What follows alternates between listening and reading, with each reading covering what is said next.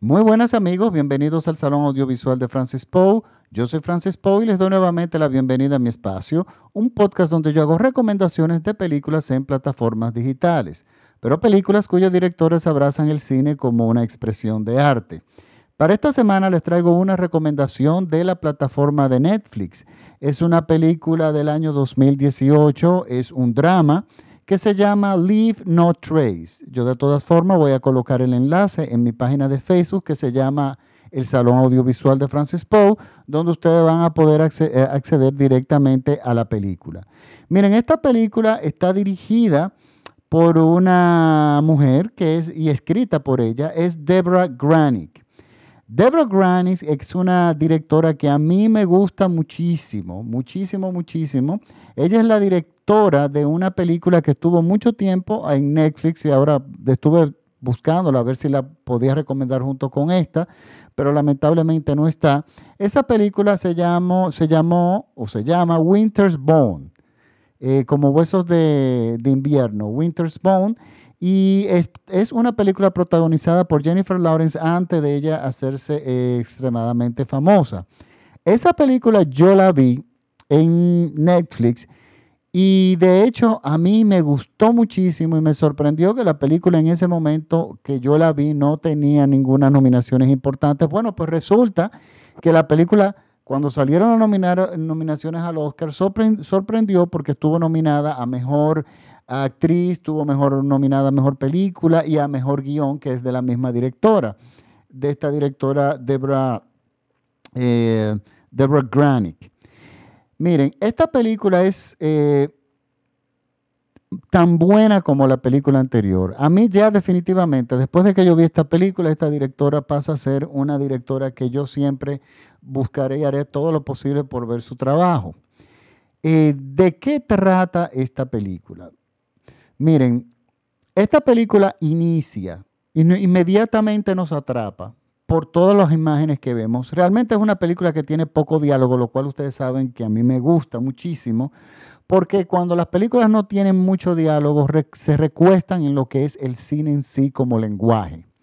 Y esta película desde las primeras imágenes nos atrapa. ¿Por qué nos atrapa? Porque hay un conflicto que a nosotros nos interesa que inmediatamente se presenta en la película. Muchas veces en las películas los conflictos se desarrollan a medida la película va avanzando. Inmediatamente en esta película, esta película inmediatamente vemos el conflicto en la primera escena. ¿Y qué vemos que nos causa la, que nos llama la atención, que entendemos que es el conflicto principal? Y es que vemos a un hombre y una jovencita de unos 15 años que vemos que están escapando en, en un bosque. Vemos que huyen pero el enemigo no nos queda muy claro quién es. En el transcurso de que van avanzando las imágenes, nosotros podemos crear una teoría, o sea, hacemos hipótesis de que, ah, él está huyendo de la justicia, él secuestró a esta niña, esta eh, niña, eh, él está siendo abusada sexualmente por él. Todo ese tipo de cosas nos, nos inmediatamente nosotros nos llega a la cabeza a medida que nosotros vemos que estas personas están escapando en el bosque. Pero ¿qué pasa? Nuestras teorías se van diluyendo todas a medida que nosotros vemos la relación visual en la pantalla de este señor y esta niña. Y resulta que inmediatamente entendemos que es una relación de padre e hijo. Pero también entendemos visualmente que no son personas que están escapando de forma aleatoria o de forma desorganizada, son personas que ya tienen tiempo viviendo en los bosques. Ellos, entendemos que este señor, empezamos a sospechar que tiene entrenamiento militar porque sabe muy bien de, supervivencia en, en bosques, en sitios inhóspitos, que eso es, un, eso es un tipo de entrenamiento que si bien no te lo dan los Boy Scouts, te lo dan la, vida militar. Cómo sobrevivir en condiciones extremas. Y definitivamente el bosque es una condición extrema y ellos se alimentan de lo que encuentran en el bosque, saben qué comer, pero hay algo que nos llama muchísimo la atención y es que ellos están muy bien organizados en un plan de escape en caso de ellos ser descubiertos. Entonces ahí nuestra atención se desvía directamente a quién es su enemigo, de quién ellos escapan. porque vemos que es una relación de padre e hija, pero vemos que la hija no le tiene temor al padre, colabora en todo lo que está pasando. y su padre es como una figura importante en ella, o sea, el padre es el que le enseña a ella a escribir, o sea, ellos ya tienen tiempo viviendo en el bosque. Toda esta primera parte de la película es increíblemente fascinante, porque realmente no sabemos cuál es el pasado, no sabemos cuál es el motivo que lleva esa fuerza que lleva a esta persona a escapar de esa forma, pero sobre todo nos intriga de que no tenemos claro quién es el enemigo. No es un Rambo, que inmediatamente sabemos que el, enemigo tiene un nombre y un apellido y es un policía y bueno, y, ese policía, bueno, mete hasta el ejército. No, en esto no, el enemigo no tiene un rostro. Y esto es lo que hace la película totalmente intrigante. El enemigo no se, no, no, no, se no lo encontramos como una figura, como un personaje. Lo que, nos, lo, que nos, lo que nos lleva a nosotros poner atención en lo que tenemos, que son los protagonistas. Pero ¿qué pasa? Tenemos dos protagonistas que ambos son grandes actores. Esta chica y este, el que hace del padre tiene grandes actuaciones. Son dos grandes actuaciones. Y alguien me dijo una vez que las grandes actuaciones no radican necesariamente en los papeles donde el actor tiene mucho espacio para hacer muchas muecas emotivas. esa persona que me dijo eso utilizó ese término, lo cual me lo encontré eh, muy gracioso. Y me dijo, no, una actuación difícil de lograr y que realmente es potencial es una persona que está al borde de explotar o está al borde de, de expresar lo que siente, pero no lo hace. Entonces nosotros tenemos no solamente un personaje así, sino que tenemos dos tenemos el padre y la hija. Son dos personas que no están acostumbrados a dialogar, expresar sus sentimientos, ellos simplemente actúan ante la situación que tienen. Entonces, ¿qué pasa cuando ellos no tienen esa capacidad de dialogar o de expresar muy bien sus sentimientos? El resto se le encarga al cine y el cine se encarga de nosotros hacer nuestros análisis, hacer nuestras observaciones y hacer nuestras propias conclusiones. Miren, ahora, de ahora en adelante, de este momento, yo voy a entrar en algunos spoilers, por si acaso quieren poner el podcast en pausa antes de continuar. Nosotros en la peli, durante toda la película, los personajes hablan poco. Y llega un momento en que ellos retornan a la civilización y la civilización, el sistema, no logra saber qué, no sabe qué hacer con ellos y lo someten a una serie de análisis, de exámenes, etcétera, etcétera, pero que están dedicados esos exámenes a personas que viven en sociedad. Por lo tanto, esos exámenes esperan que lancen resultados en personas que están viviendo en una sociedad, como es el ser humano. El ser humano es un ser social. Pero a la hora que tú tienes personas que se salen de lo que es la corriente del resto de los humanos, los exámenes no arrojan ningún resultado que le pueda servir a los psicólogos de qué es lo que está pasando ahí, porque los psicólogos entienden de que no, no hay violación, no sabemos qué pasa con la madre de la niña, ellos tampoco hablan, pero en ese proceso se crea otro conflicto, surge un conflicto. Y el conflicto es que la niña como adolescente tiene unas necesidades paralelas a las del padre que como adolescente se van desarrollando y se van imponiendo la chica ya tiene una necesidad social. Ella tiene la necesidad de conocer otros jóvenes, ya está en, eh, eh, ese momento de que ellos interactúan con la sociedad, ella se da cuenta de que hay algo en esa sociedad que a ella le interesa. Y ese momento en que ella, nosotros descubrimos que ella tiene ese interés, nunca llega a ser un diálogo entre el padre y la hija, lo cual a mí me fascina que sea así, sino que nosotros inmediatamente lo vamos descubriendo por las observaciones que la chica hace en su, medio, en su nuevo medio ambiente, que es el caso de ese breve espacio en que ellos retornan a la sociedad. Y hay una secuencia muy buena en la película, que es que ella descubre eh, una señora le enseña un panal de abejas. O sea, ella un apiario tiene y entonces, creo que es así que se llaman los apiarios, bueno, donde están las abejas. Bueno, si me equivoco, perdón. y resulta que él, ella le enseña cómo las abejas viven armoniosamente en una sociedad muy compleja, pero muy unida y sobre todo muy organizada.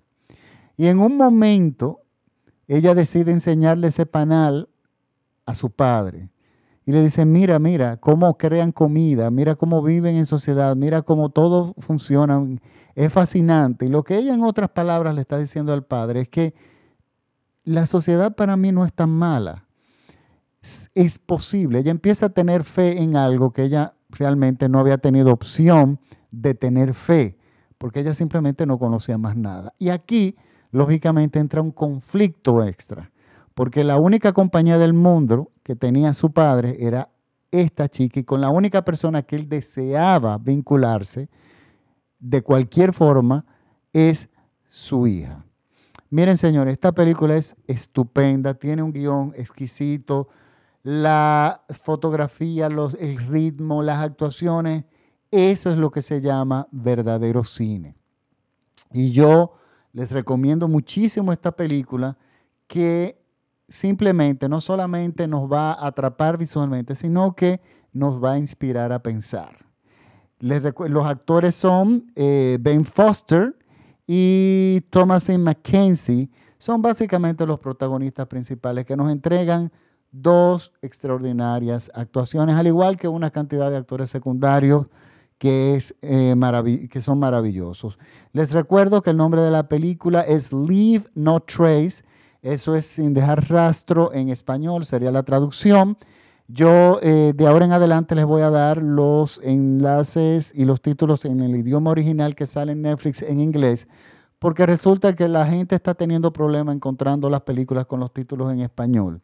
Entonces, bueno, seguro si lo ponemos en inglés ahí no, no se van a equivocar. De todas formas, por favor, síganme en mi página de Facebook, el Salón Audiovisual de Francis Poe, me buscan así mismo en Facebook, que no solamente yo coloco el enlace de la película, sino a veces coloco enlaces de películas gratuitas que valen la pena ver, algunos documentales e información del cine en general, específicamente en plataformas digitales. Yo les recuerdo que este programa es escuchado por todo México vía radiola.com.mx. Un saludo a nuestros amigos allá en México. Eh, estamos nuevamente tomando los podcasts en, de forma, digamos, eh, regular. Ya en mi país estamos en la República Dominicana, ya estamos en la normalidad, prácticamente todo el país está vacunado, ya eh, se quitaron los toques de queda y sí, es un lugar seguro para visitar, o sea que pueden venir a la República Dominicana eh, y van a estar completamente seguros en el sentido de que no solamente se, cumplen los protocolos, pero también todo el personal que trabaja en el área turística está totalmente vacunado eh, contra el COVID. Eh, nosotros particularmente recomendamos que visiten la península de Samaná es donde están las playas paradisíacas, específicamente la Casa del Río en el Portillo Las Terrenas.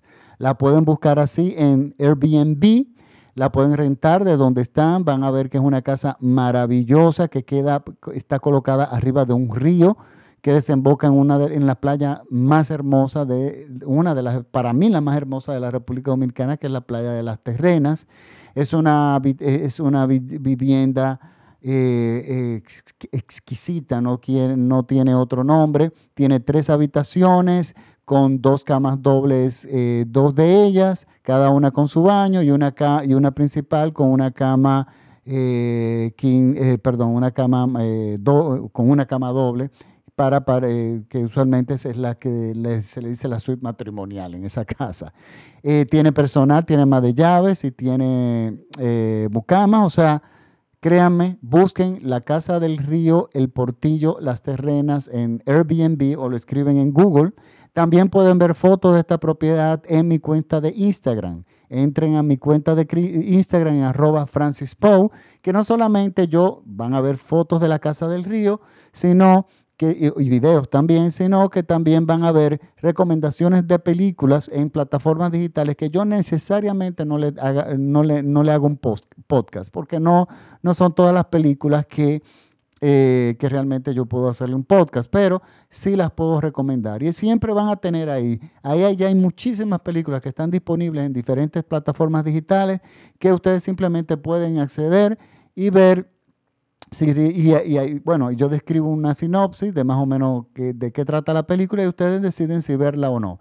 Pero si tienen dudas de qué ver en plataformas digitales, bueno, para eso, para eso está este podcast. Me pueden seguir el podcast en, en Spotify, estamos en Google Podcast, estamos en Apple Podcast, estamos en TuneIn, estamos en SoundCloud, prácticamente en todas las plataformas digitales. Solamente tienen que escribir en la plataforma, el salón en Google, el Salón Audiovisual de Francis Poe, y síganme en, cualquiera de ellas. Se pueden suscribir, por favor, háganlo. Eso hace más, más barato la, la, producción de este podcast. Y nada, me despido. Les recuerdo que esta película se llama Leave No Trace. Eso es eh, sin dejar, eh, sin rastro, sin dejar, Leave No Trace, sin dejar, eh, sin dejar rastro sería la traducción y está dirigida y escrita por Deborah Granick, una directora que me gusta muchísimo su forma de hacer cine, simplemente exquisita. Bueno, ahora sí me despido, hasta el próximo podcast. Muchísimas gracias por la sintonía y hasta la próxima semana. Chao.